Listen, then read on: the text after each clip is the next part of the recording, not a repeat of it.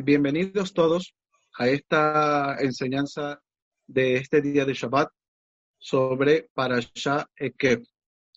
Esta Parashá está bajo la supervisión y bajo la autoridad de nuestro rabino, el doctor Damien Abraham, sobre él sea la paz y la bendición a él, a su casa, a su familia, quien les deja un especial saludo en este día de Shabbat para cada uno de ustedes.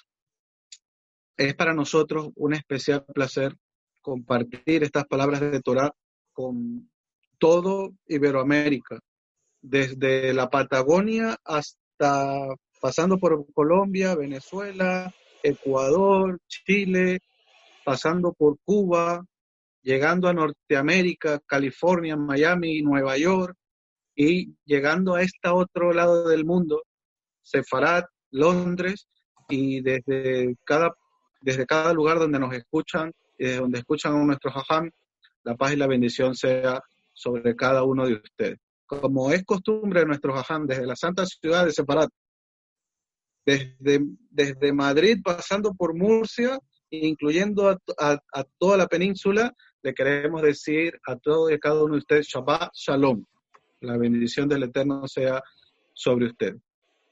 Hoy, Moré Rafael, aquí su servidor, y nuestro Shalías Kefas Patrón, quien también nos acompaña en este día, para dar unas, unas pequeñas palabras acerca de la parasha.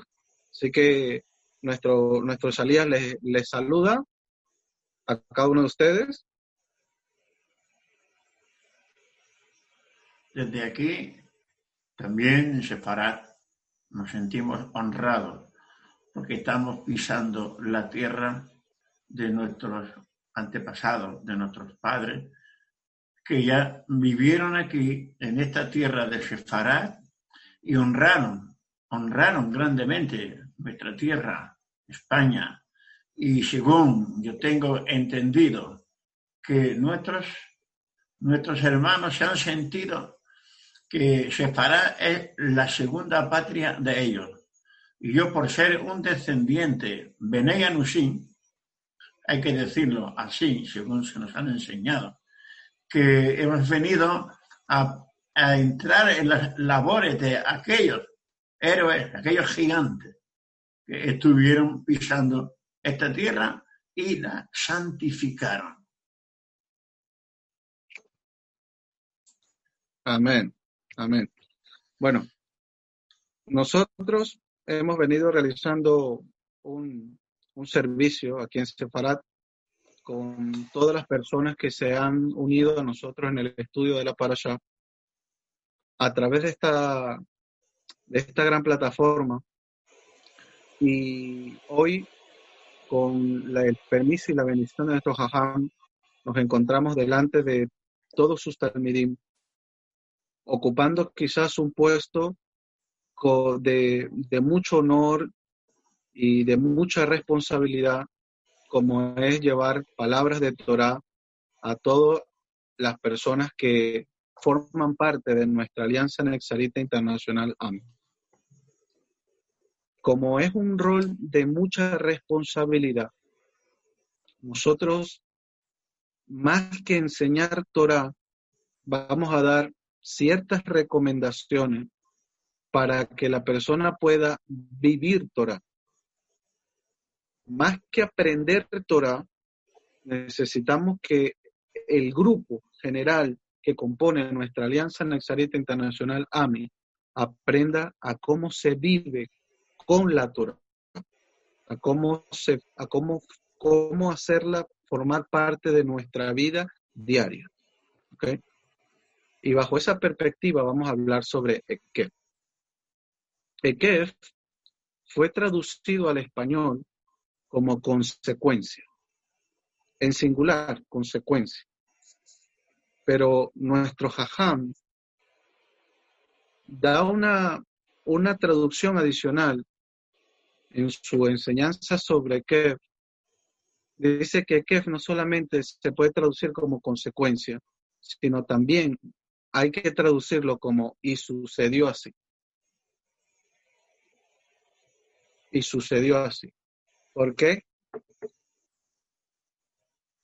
Porque la, la palabra Kef nos enseña a nosotros en este Shabbat que por cuanto sucedieron un montón de cosas en la vida de nuestros padres, desde la salida de Egipto hasta el lugar donde se encuentran hoy, ¿sí? Entonces también recibieron bendición, pero también recibieron castigo.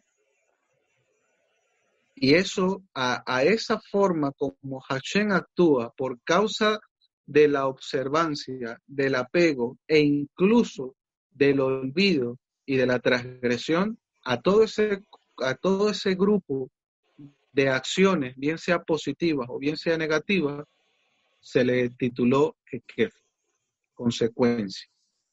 Por tanto, en la mano del ser, del ser humano está la responsabilidad de recibir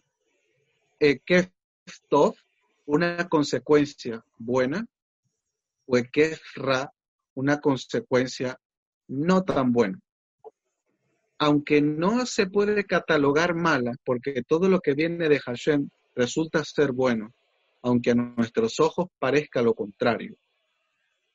Cuando nosotros entendemos el concepto de Kef, que es más allá de una consecuencia, sino que forma parte de los actos que el hombre y el hombre como, como, especie, el ser humano, con sus actos puede transformar e incluso, dicen los amén, en la mano del ser humano está la transformación de todo, pero su, su mayor capacidad es unir lo espiritual junto con lo material. En esta para nosotros vemos cómo los hijos de Israel, guiados por Moisés, lograron conectar lo espiritual con lo material y lo material con lo espiritual, desde una perspectiva positiva, pero también lo vemos desde una perspectiva no tan positiva. Cuando los hijos de Israel construyeron el becerro de oro, vino un ekef, vino una consecuencia, pero también unieron lo material con lo espiritual aunque estaban haciendo algo que no era correcto a los ojos de Hashem, como es la bodázara, la idolatría, tuvieron la perspectiva y ejecutaron un proyecto que está en la naturaleza del ser humano, por la cual muchos de los hajamín a lo largo de la historia se han preguntado, ¿cuál es el objetivo del, del hombre justo, del piadoso? ¿Cuál es el objetivo del observante de la Torah en el mundo? ¿Acaso el ser humano vino a comer, a beber, a trabajar y a morir al mundo? ¿Acaso no es eso una vida sin propósito? ¿Cuál es el propósito del ser humano?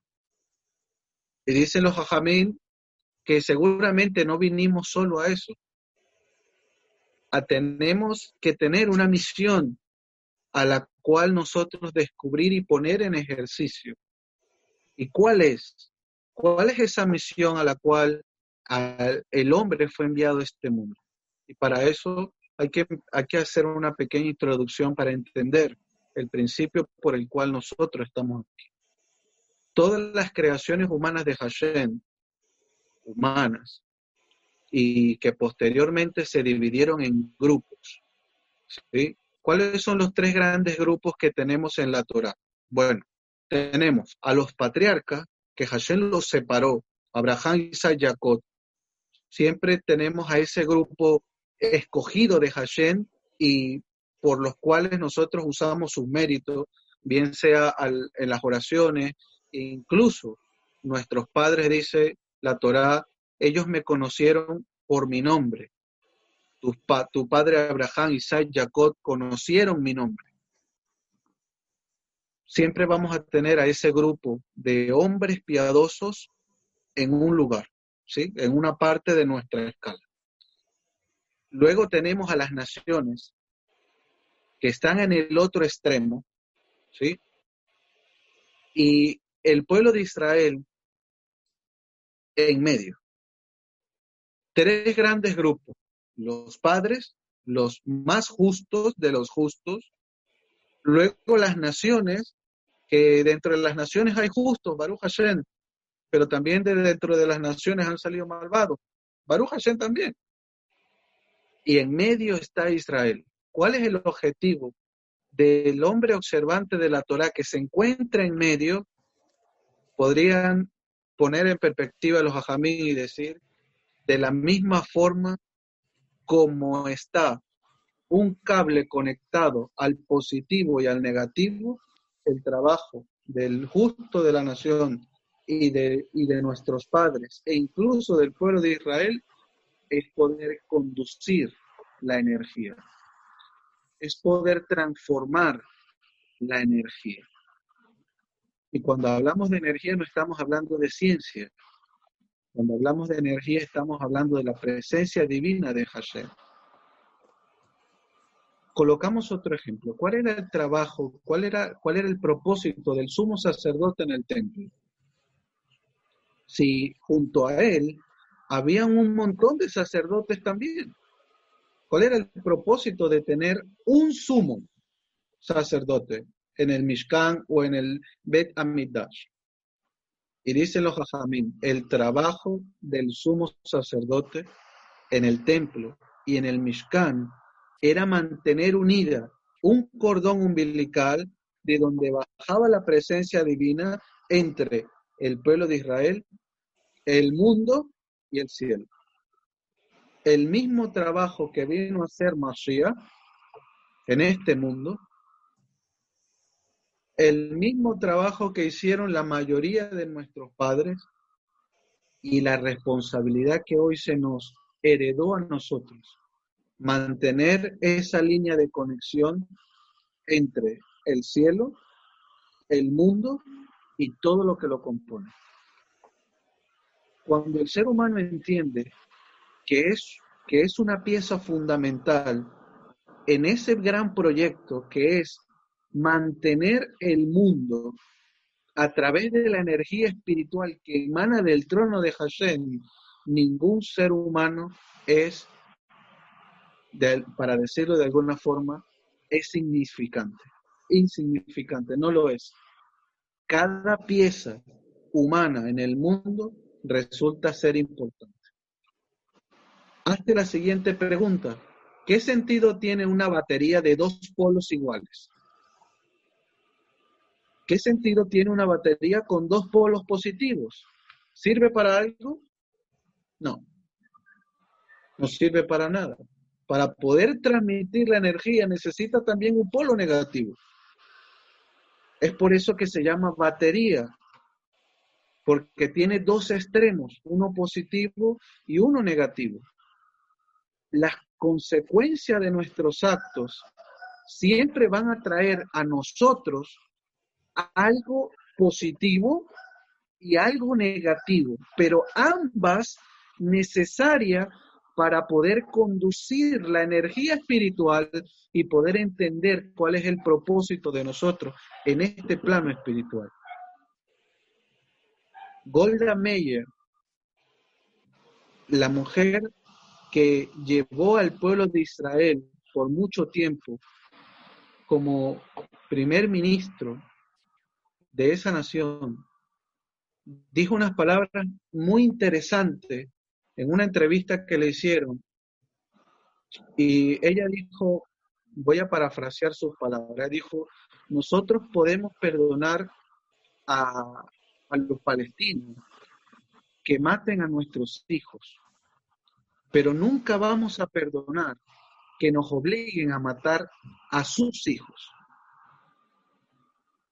Golda Meir, en el sentido de la tendencia de lo espiritual, llegó a saber que no siempre lo negativo es malo.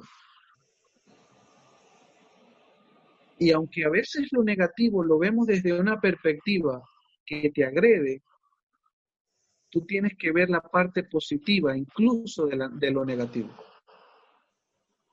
Lo negativo no es una raya en lo horizontal, como lo, solemos ver en las diferentes nomenclaturas eléctricas.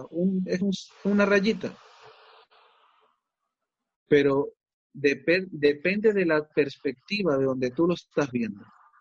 Porque si tú colocas la misma rayita en horizontal, y la, y la colocas en vertical, o sea, la cambias de posición, vas a poder entender cuál es el propósito de lo negativo en tu vida. Todo lo que ocurre abajo repercute arriba y todo lo que repercute arriba, todo lo que pasa arriba, repercute abajo también. Ahora evaluemos lo positivo, lo positivo que tiene dos sentidos, uno horizontal y uno vertical. ¿Qué, podemos sacar de un símbolo positivo? Dicen los grandes sabios de la Torah, lo que ocurre en el hombre afecta a todo, tanto a lo que está en horizontal como lo que está arriba, como lo que está abajo, y dicen, el ser humano es ese elemento positivo. Y cuando el ser humano se llena de la presencia divina de Hashem. El mundo irradia presencia divina de Hashem en todos los sentidos. A la derecha, a la izquierda, arriba, abajo. No solamente en dos dimensiones, sino en todas las dimensiones habidas y por haber en el espacio, en el entendimiento del ser humano. Es como, por eso Yeshua dijo, vosotros sois la luz del mundo. ¿La luz solamente ilumina en un solo sentido? La respuesta es no. Coloca una vela en el centro de una sala oscura y solamente ilumina hacia arriba. No. La luz de la vela te, ilumina hacia los lados, hacia arriba, en diagonal, incluso hacia abajo. Y Yeshua dijo, vosotros sois la luz del mundo. Si, si si codificamos las palabras de nuestro santo maestro alusivo al comentario que estamos dando de Kef, Yeshua nos dijo, vosotros sois el polo positivo, pero también soy el negativo. Tienes ambos roles en este mundo.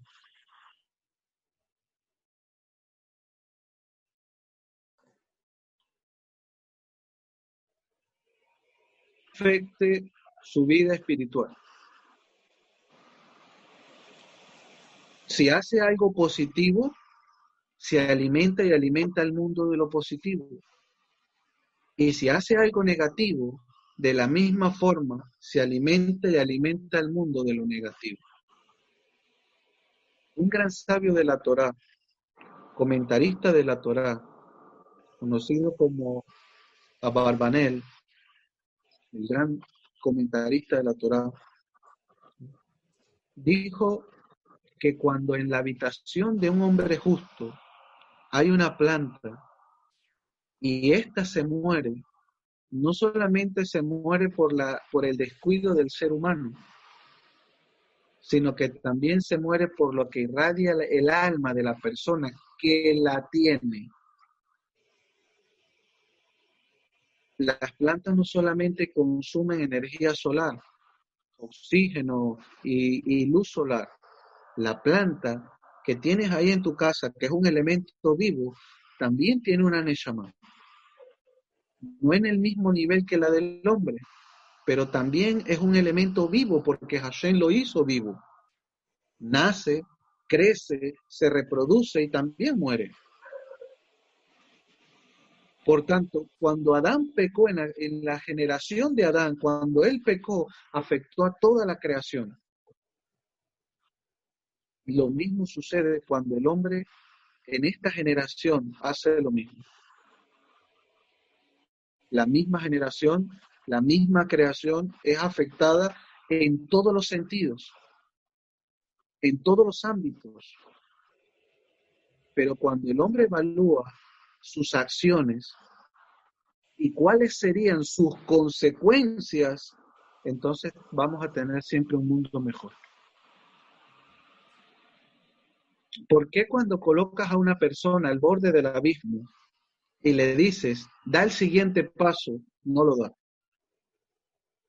porque de una vez su cerebro dice, si doy el siguiente y caigo por el abismo, muero. De una vez evalúa los actos y también evalúa las consecuencias. Y toma una sabia decisión. Dice, no voy a dar el siguiente paso, porque si no, moriré. Cuando el ser humano evalúe cada uno de sus pasos y puede evitar los precipicios, ese día el mundo va a irradiar la presencia divina de Hashem. Hoy lo hace por el mérito de todos los justos que hay sobre la tierra y de todos los piadosos que hay en el mundo y de todos los estudiosos de la Torah que hay en el mundo, de acuerdo a su observancia, el mundo se sostiene. Pero ¿qué va a pasar cuando estas, estas lumbreras del mundo ya no estén y la generación de nosotros no haya logrado entender el principio por el cual vino este mundo? La respuesta es de que hoy nosotros tomamos la dirección de instruir a toda una generación de la cual va a depender el avance y el crecimiento y la continuidad de una costumbre, la continuidad de la Torá, la continuidad de una tradición. Pero como el relato de la Torá, si Moisés baja las manos, ¿qué va a pasar con Israel? Y allí es cuando vienen los asistentes y levantan las manos de Moshe. Israel prevalece.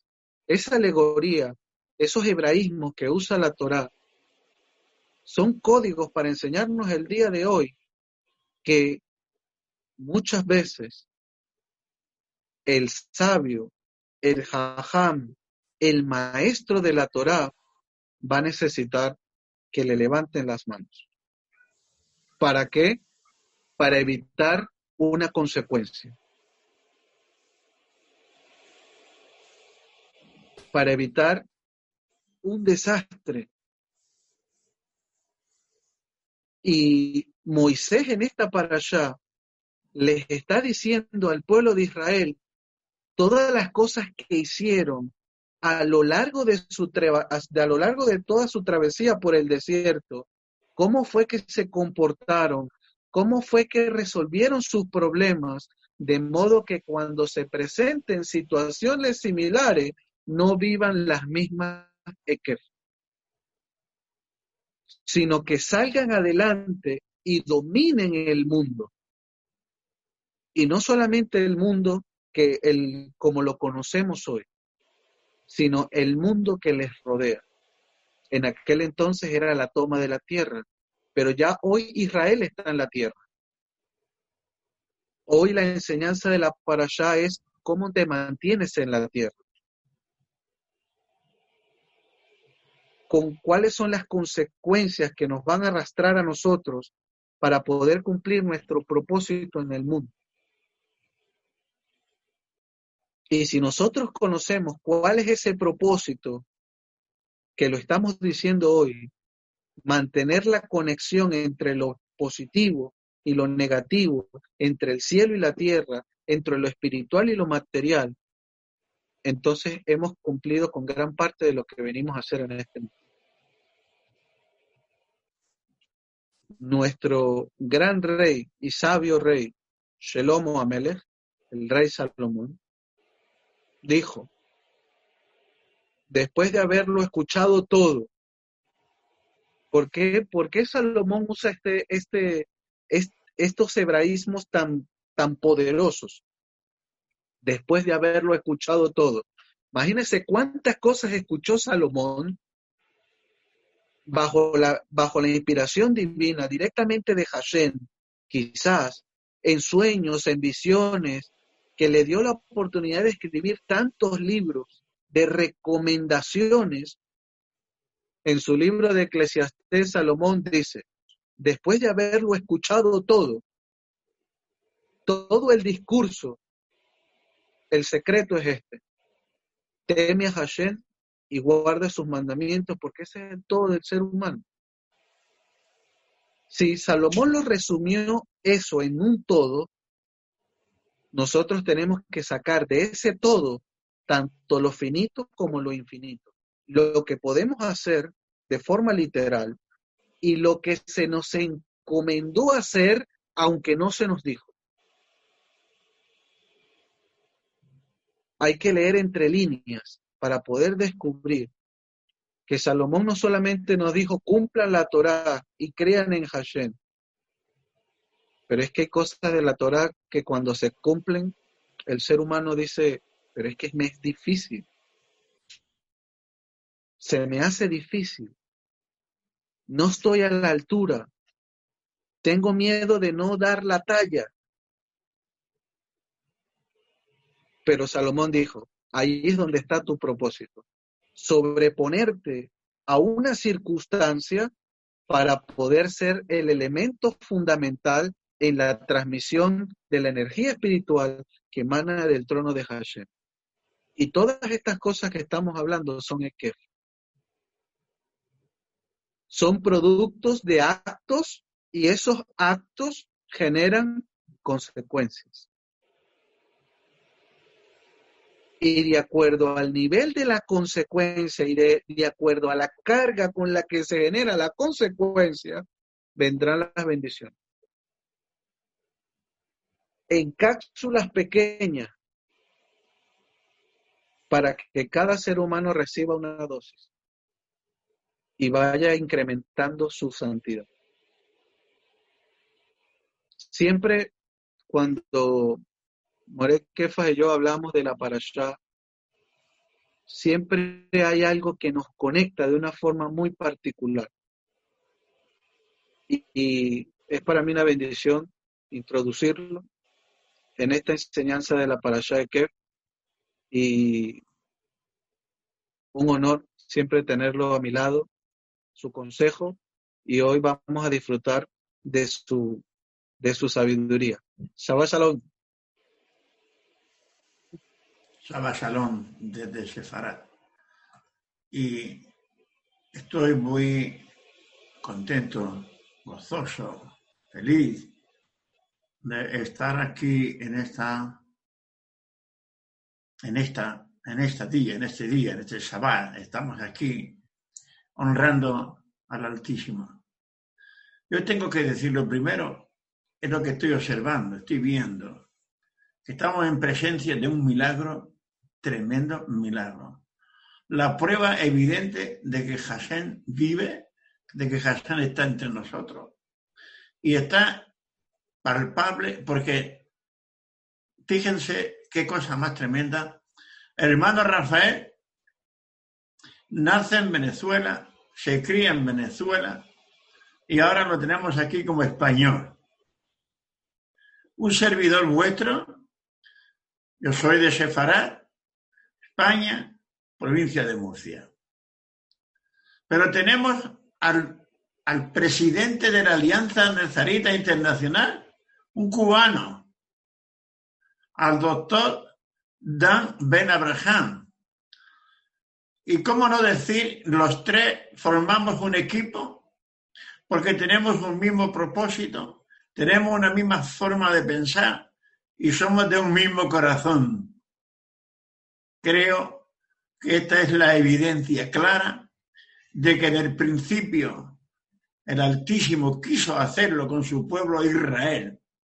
Para esto lo llevó al desierto, después de todos los milagros y manifestaciones que todo, todo el pueblo hebreo, la descendencia de Abraham, nuestro padre, vieron en Egipto, pero a pesar de eso, luego tuvieron que vivir 40 años en dependencia absoluta con el Creador Boreolán, bendito por siempre.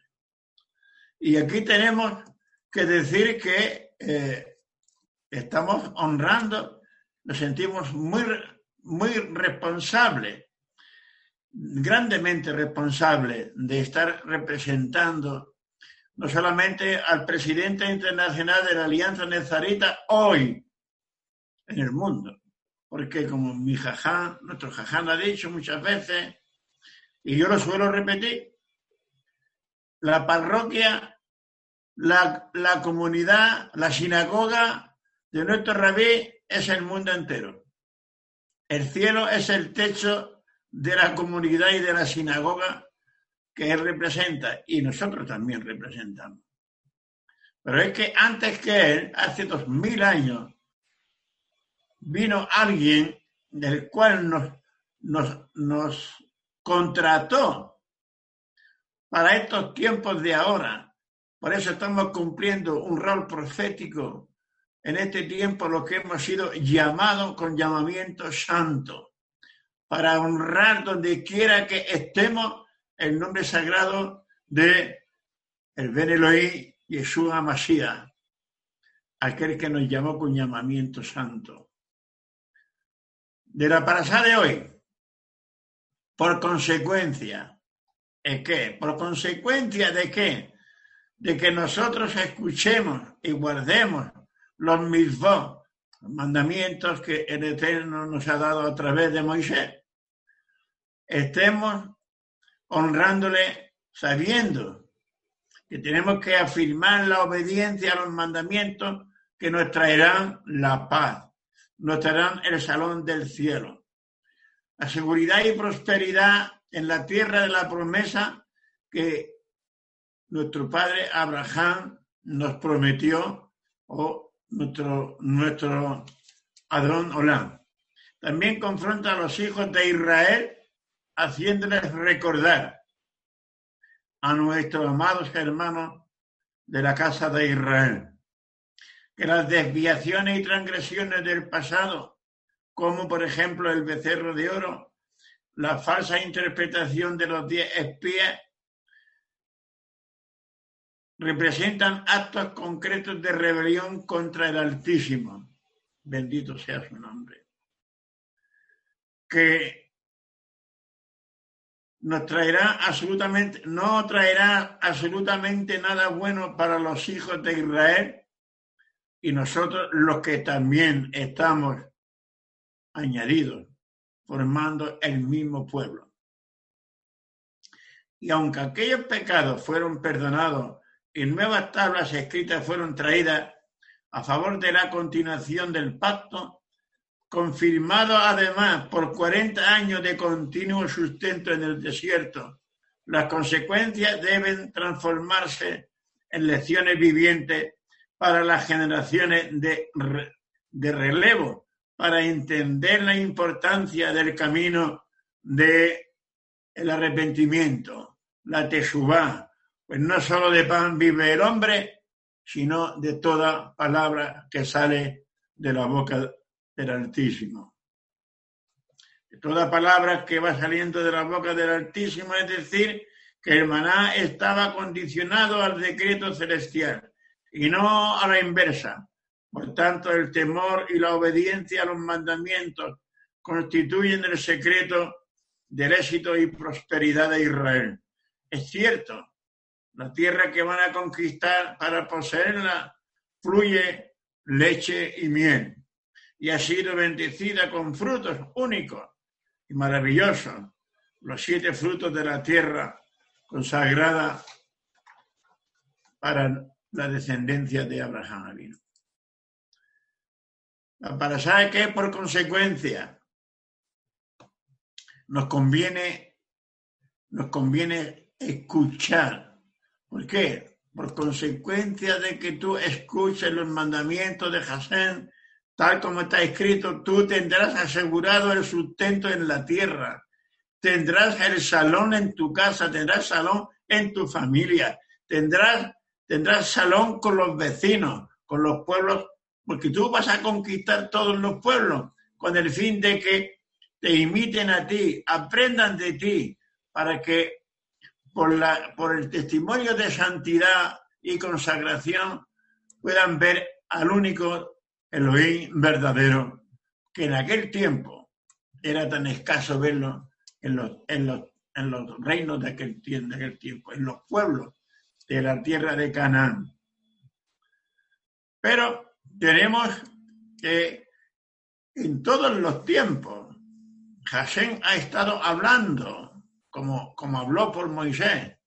También hoy está hablando a través, como está escrito en el libro de los Hebreos, la carta a los Hebreos.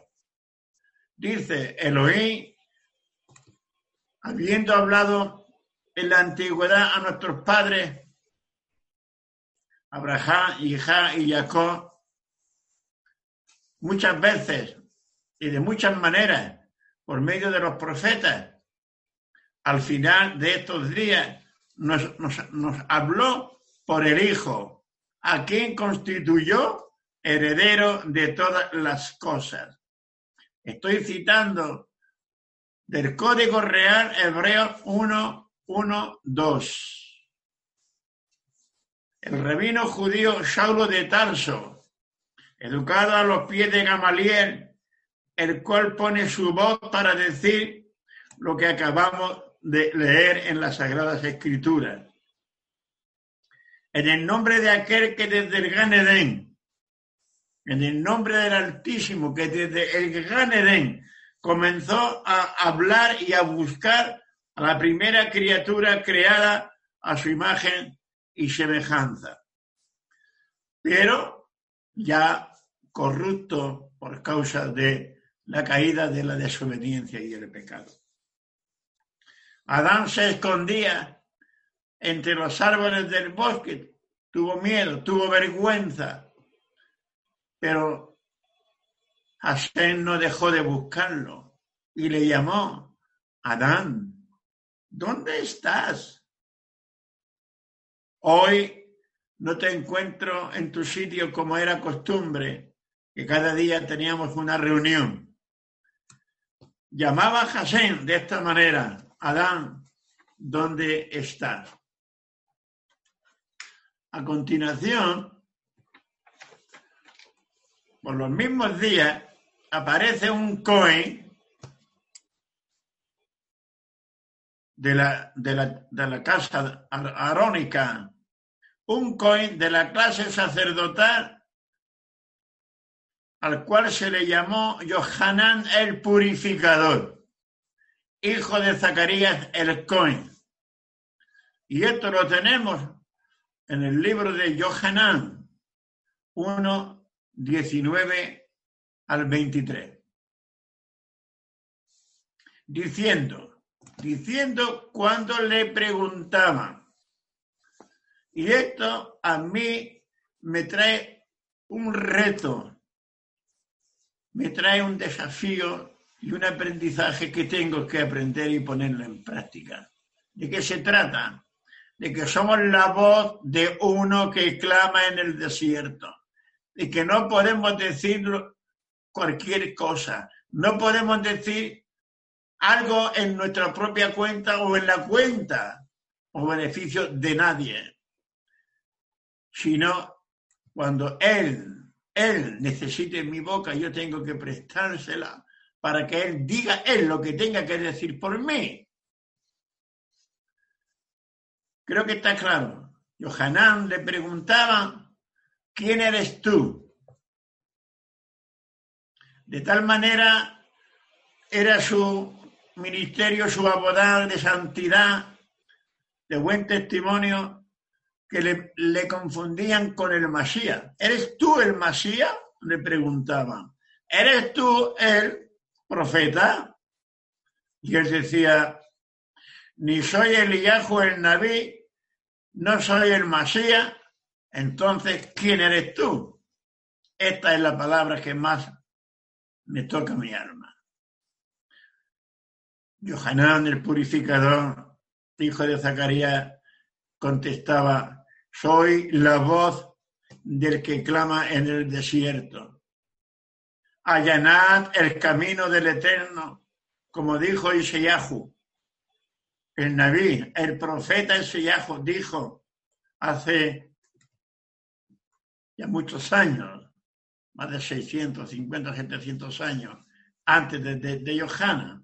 Pero Johanna se hacía eco con la voz del profeta Yesiahu que dijo, enderezar los caminos de Hasén, enderezar su senda, que todo collado se baje y que todo vaya se alce para enderezar una senda bien preparada al Señor que viene. Creo que esta, esta misma, este mismo llamamiento, esta misma voz, este mismo mensaje lo tenemos que proclamar hoy. Hoy nos toca proclamar este, este mensaje vivo. Y por ser palabra de Jasén, palabra del Eterno que vive y permanece para siempre, nunca vamos a enseñar un mensaje viejo, sino un mensaje actualizado, un mensaje nuevo. Por los mismos tiempos, también vino alguien buscando al hombre perdido. Llamando, Hashem sigue llamando al hombre. Él siempre tiene voceros, él tiene siervos educados, preparados, con la disposición de ir en obediencia a donde él mande. Yo también doy gracias a Hashem, personalmente, porque hace ya como 20 años el Eterno Misericordioso mandó un siervo que fue para mí mi maestro, que sigue siendo mi maestro, que sigue siendo mi padre, que sigue siendo mi amigo. Ya llevamos más de 20 años juntos y hemos vivido cosas maravillosas. Si yo tuviera que hablar, sabéis a quién me refiero, de quién estoy hablando, del doctor Dan Ben Abraham. Repito, maestro, padre y mi amigo, con quien me unen grandes y hermosas experiencias grandes y hermosas experiencias. A quien tengo el honor de representar y me faltaría tiempo para contar todas las maravillas que he visto hacer al Eterno con este siervo maestro y profeta. Pero yo no estoy aquí para hablar de ningún siervo, por maravilloso y excelente que sea, sino de aquel que vino por amor para librarnos de la maldición del pecado. Hablo y me estoy refiriendo a su majestad Yeshua Hamashiach de la casa real de David. De este es de quien yo estoy obligado a testificar, repetir sus palabras, repetir su ejemplo de vida que por amor estuvo dispuesto a ir al madero y hacerse pecado, porque el Padre le hizo pecado, para que nosotros pudiéramos ser amados y salvados por él. Fue colgado en el madero cuando no era culpable de pecado, porque no se halló pecado en su vida. Fue muerto y sepultado, pero el Padre justo y todopoderoso lo levantó de la tumba. Baruja sentándolo a su diestra en los lugares celestiales, dándole todo poder y autoridad, tanto en el cielo como en la tierra. Así que debemos de tener muy en cuenta estas cosas tan tremendas.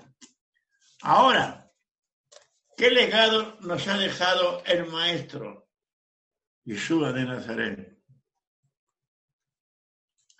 En la misma parasha que, que estamos tratando, tenemos en Revelaciones, Maró Elohim, tenemos, como está escrito en el capítulo 5, tenemos un dicho que escribió el siervo Yohanan el anciano, diciendo, y vi en la diestra de que, del que estaba sentado en el trono un rollo escrito por dentro y por fuera, sellado con siete sellos. Y vi a un balaj de muy alta jerarquía que proclamaba a gran voz, ¿quién es digno de abrir el rollo y romper sus sellos? Y nadie, ni en el cielo ni en la tierra, podía abrir el rollo, ni siquiera intentar verlo ni, ni su contenido. Tan grave fue aquel, aquella escena en los cielos que Yohaná dice, y lágrimas en abundancia le salían de sus ojos, pues nadie fue hallado digno de abrir el rollo, ni siquiera intentar ver qué decía, ni siquiera mirarlo. Tremendo aquel rollo, tremendo aquel pergamino, tremenda la palabra y la gloria que tenía dentro. Tan importante era aquello que Johanán no dejaba de llorar. Abundantes lágrimas, muchas lágrimas derramaban. Pero uno de los jueces me dijo, no se aflija tu Neshama. He aquí que el león de la tribu de Judá la raíz de David venció para romper los siete sellos y abrir el rollo. Y vi entre, entre el trono y los cuatro seres vivientes y los cuatro jueces superiores, uno en pie, manso y humilde, con siete sofarín y siete ojos, que son los siete sefirot de Elohim, del Elohim, del Santo enviados por toda la tierra. Y acercándose, acercándose fue y recibió de la diestra del que estaba sentado en el trono. Y al tomarlo los cuatro seres vivientes y los veinticuatro ancianos, cada uno con su cítara, se inclinaron en reverencia delante de él, teniendo también consigo sendos tazones de oro llenos de incienso que son las oraciones de los hijos de Israel. Que no se nos olvide de que tenemos la obligación, estemos donde estemos, estemos en Jerusalén, estemos en Tel Aviv, estemos en, en, en Galilea, donde estemos, en Venezuela, en Cuba, en España, tenemos que ofrecer el incienso aromático que suba delante del Altísimo y Él se pueda agradar de su pueblo Israel. Porque Él cuenta, hacen cuenta con los, los tefilat, los tefilot de los hijos de Israel. Es algo que Hashem espera cada día.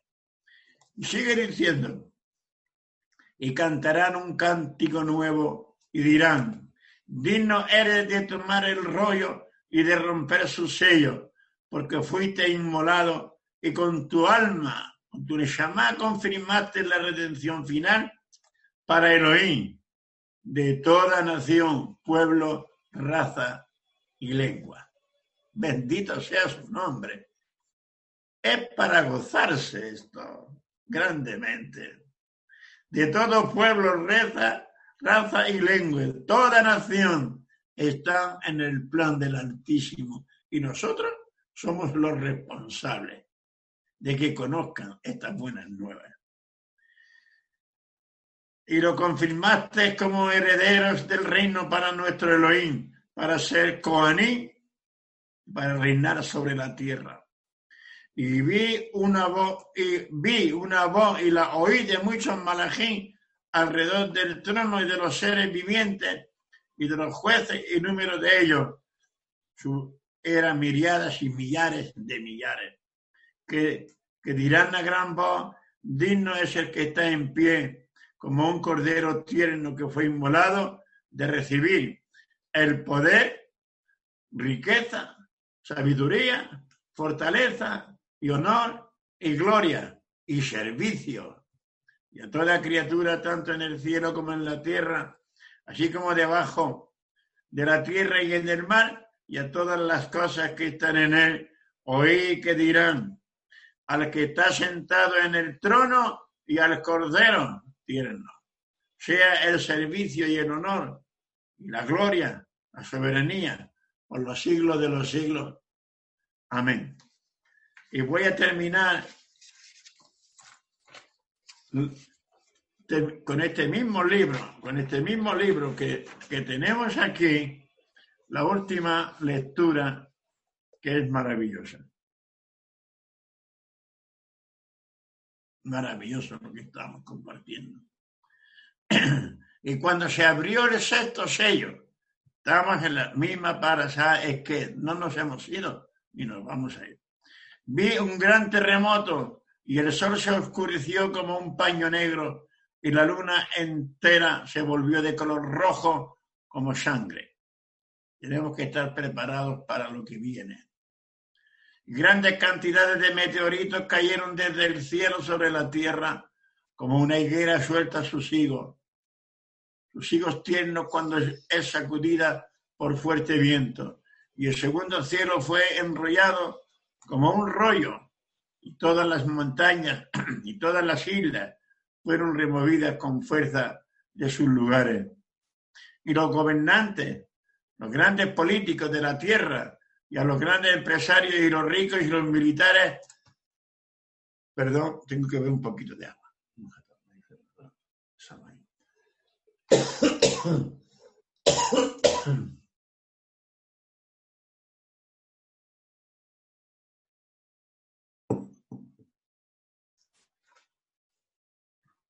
Dice, dice, y dirán palabras codificadas a las puertas de los montes y a las peñas, diciendo cerrados sobre nosotros y escondernos del rostro del que está sentado en el trono y de la ira del Cordero Tierno.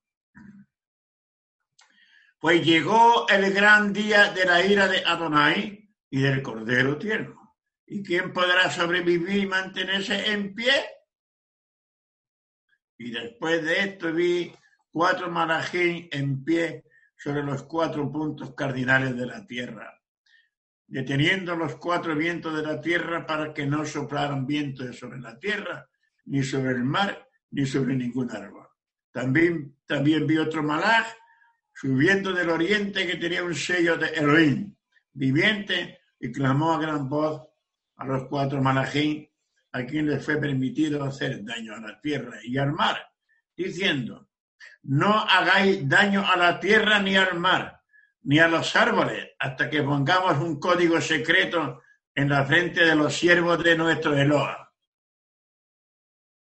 Y oí el número de los codificados, 144.000 de todas las tribus de los Benei Israel. No sé si todos nuestros hermanos estarán de acuerdo con lo que, con lo que yo estoy leyendo, pero seguramente me parece que sí, estarán de acuerdo. ¿Por qué? Porque aquí hay 144.000 sellados, por lo tanto no falta ninguno, ningún, ninguno faltará de los hijos de Israel, sino que las doce tribus estarán completas en el día de la redención. Esta misma para sabia voy a seguir compartiendo y leyendo esta proporción tan hermosa.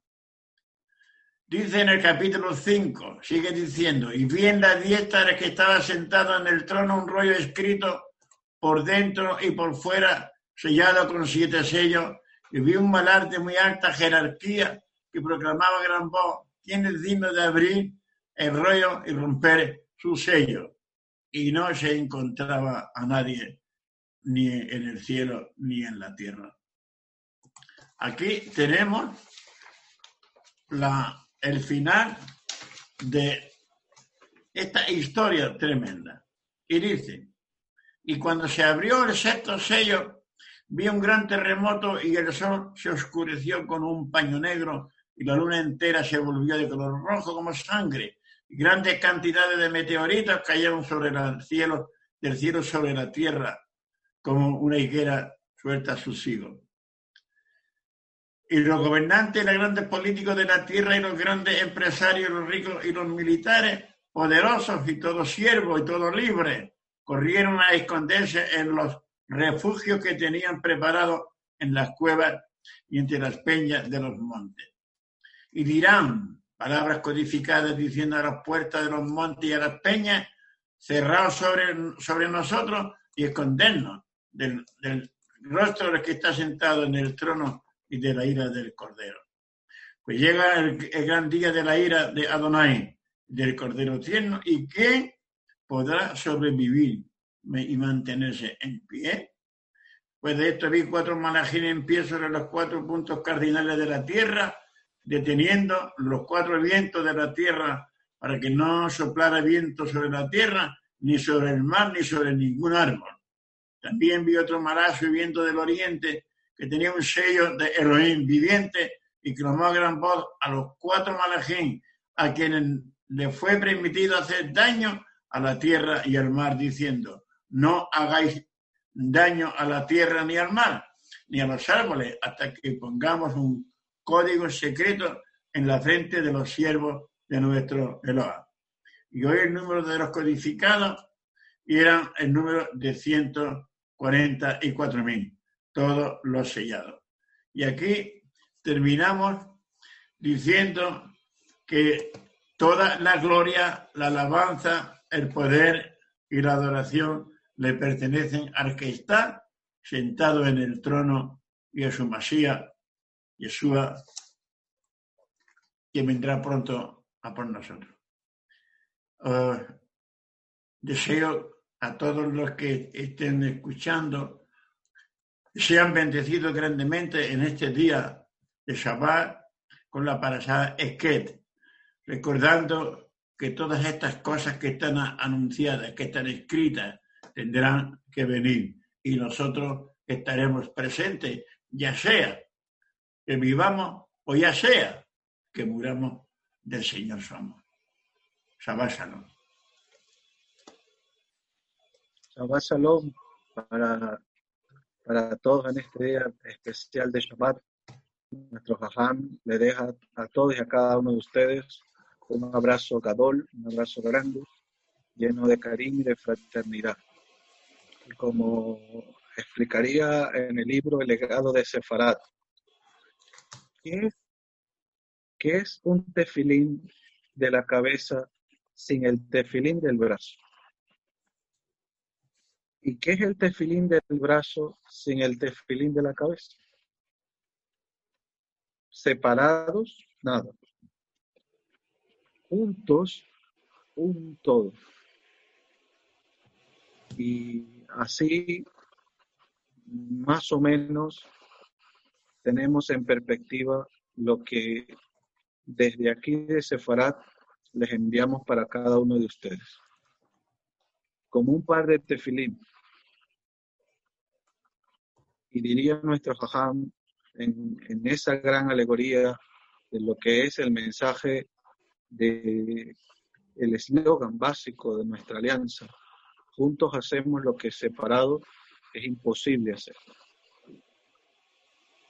Permita al Eterno bendecir la vida de cada uno de ustedes desde Sefarat, estos siervos de Hashem, que como decimos nosotros, estamos para servir.